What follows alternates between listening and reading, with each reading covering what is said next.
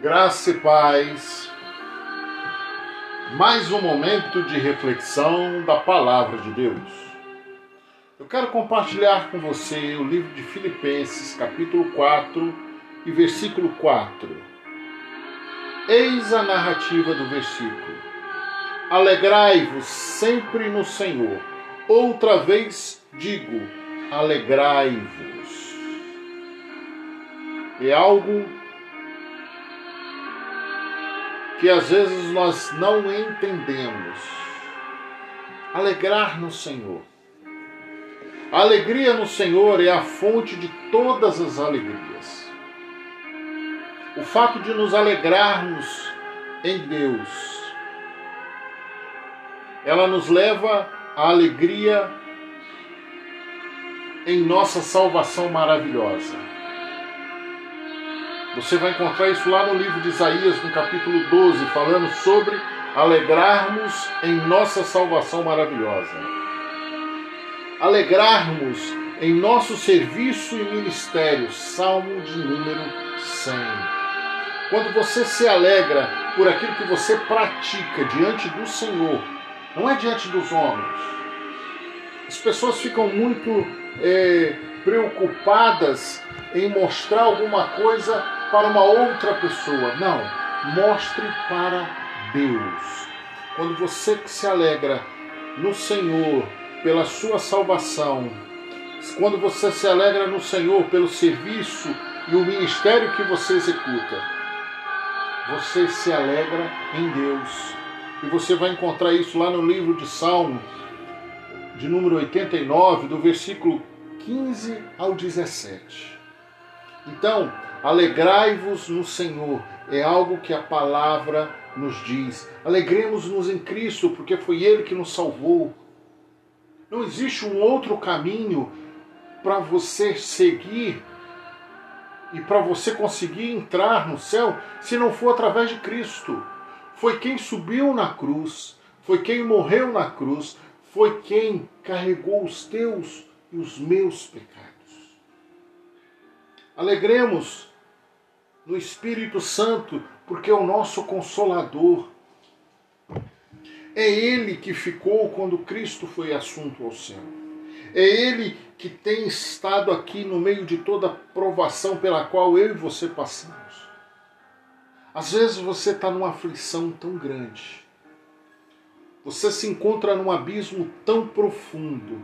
A escuridão é tão densa que você pode senti-la não é você ver, é você não enxergar nada que está à sua frente, é você passar a mão e sentir aquela escuridão profunda, mas lá, no mais fundo do abismo, o Espírito Santo desce e ele te acolhe, ele te levanta.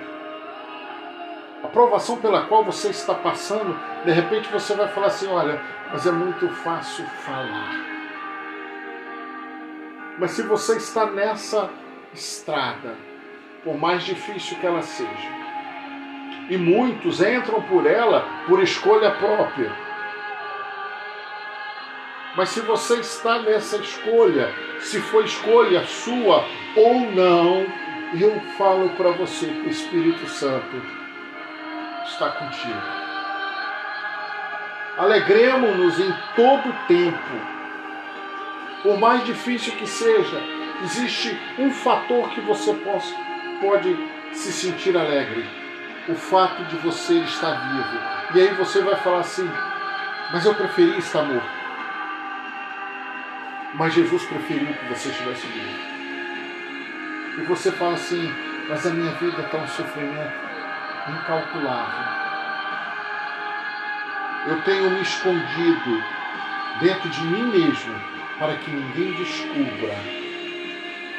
Mas no lugar mais escuro em que você tem levado a sua tristeza, lá Deus está sobre a sua vida.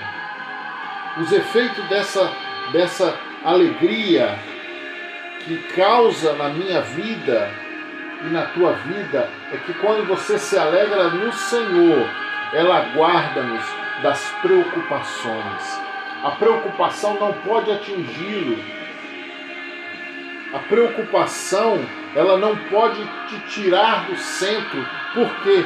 Se você for em Filipenses capítulo 4, versículo 6, pode dizer assim, ó: "Não andeis ansiosos de coisa alguma, em tudo, porém, sejam conhecidas diante de Deus as vossas petições pela oração e pela súplica com ações de graças." Quando você suplica ao Senhor e quando você eleva todo, todo, toda essa sua batalha, toda essa sua essa sua labuta diante do Senhor, a única coisa que vai acontecer é que ações de graças irão subir e a graça de Deus irá descer sobre a sua vida. E você vai glorificar o nome do Pai, você vai glorificar o nome do Filho, e você vai glorificar o nome do Espírito Santo. Porque você vai descobrir que você não está só. Talvez eu não possa estar aí ao teu lado, sentado, conversando com você, mas eu vos afirmo: Deus está. Você pode falar para mim que você chegou num lugar onde não tem mais solução. E eu te digo, a última palavra sobre a tua vida ela vem do trono da graça. Ela não vem de um homem. Não é um médico, não é um advogado, não é um juiz. Não é o teu pai, não é a tua mãe. Não é o teu filho. A última palavra, ela vem de Deus, não é nem tua, não é minha. Sabe por quê? Porque a nossa alegria, ela é no Senhor ela vivifica em Cristo quando tudo parece difícil de caminhar. Você descobre que o Senhor te chamou e te escolheu pelo teu nome antes da fundação. Antes que as coisas se formassem, antes que você fosse formado no ventre da tua mãe, o Senhor já havia te escolhido. E isso faz com que nós nos tornemos moderados. Isso faz com que as nossas ações, as nossas atitudes, elas estejam voltadas para aquilo que o Senhor tem reservado para nós. E você não pode desistir. Não porque você não queira, mas é porque Deus fala assim: Eu estou contigo, eu vou mais uma légua com você. A sua hora de descanso ainda não chegou. Aquilo que eu te prometi, eu vou cumprir.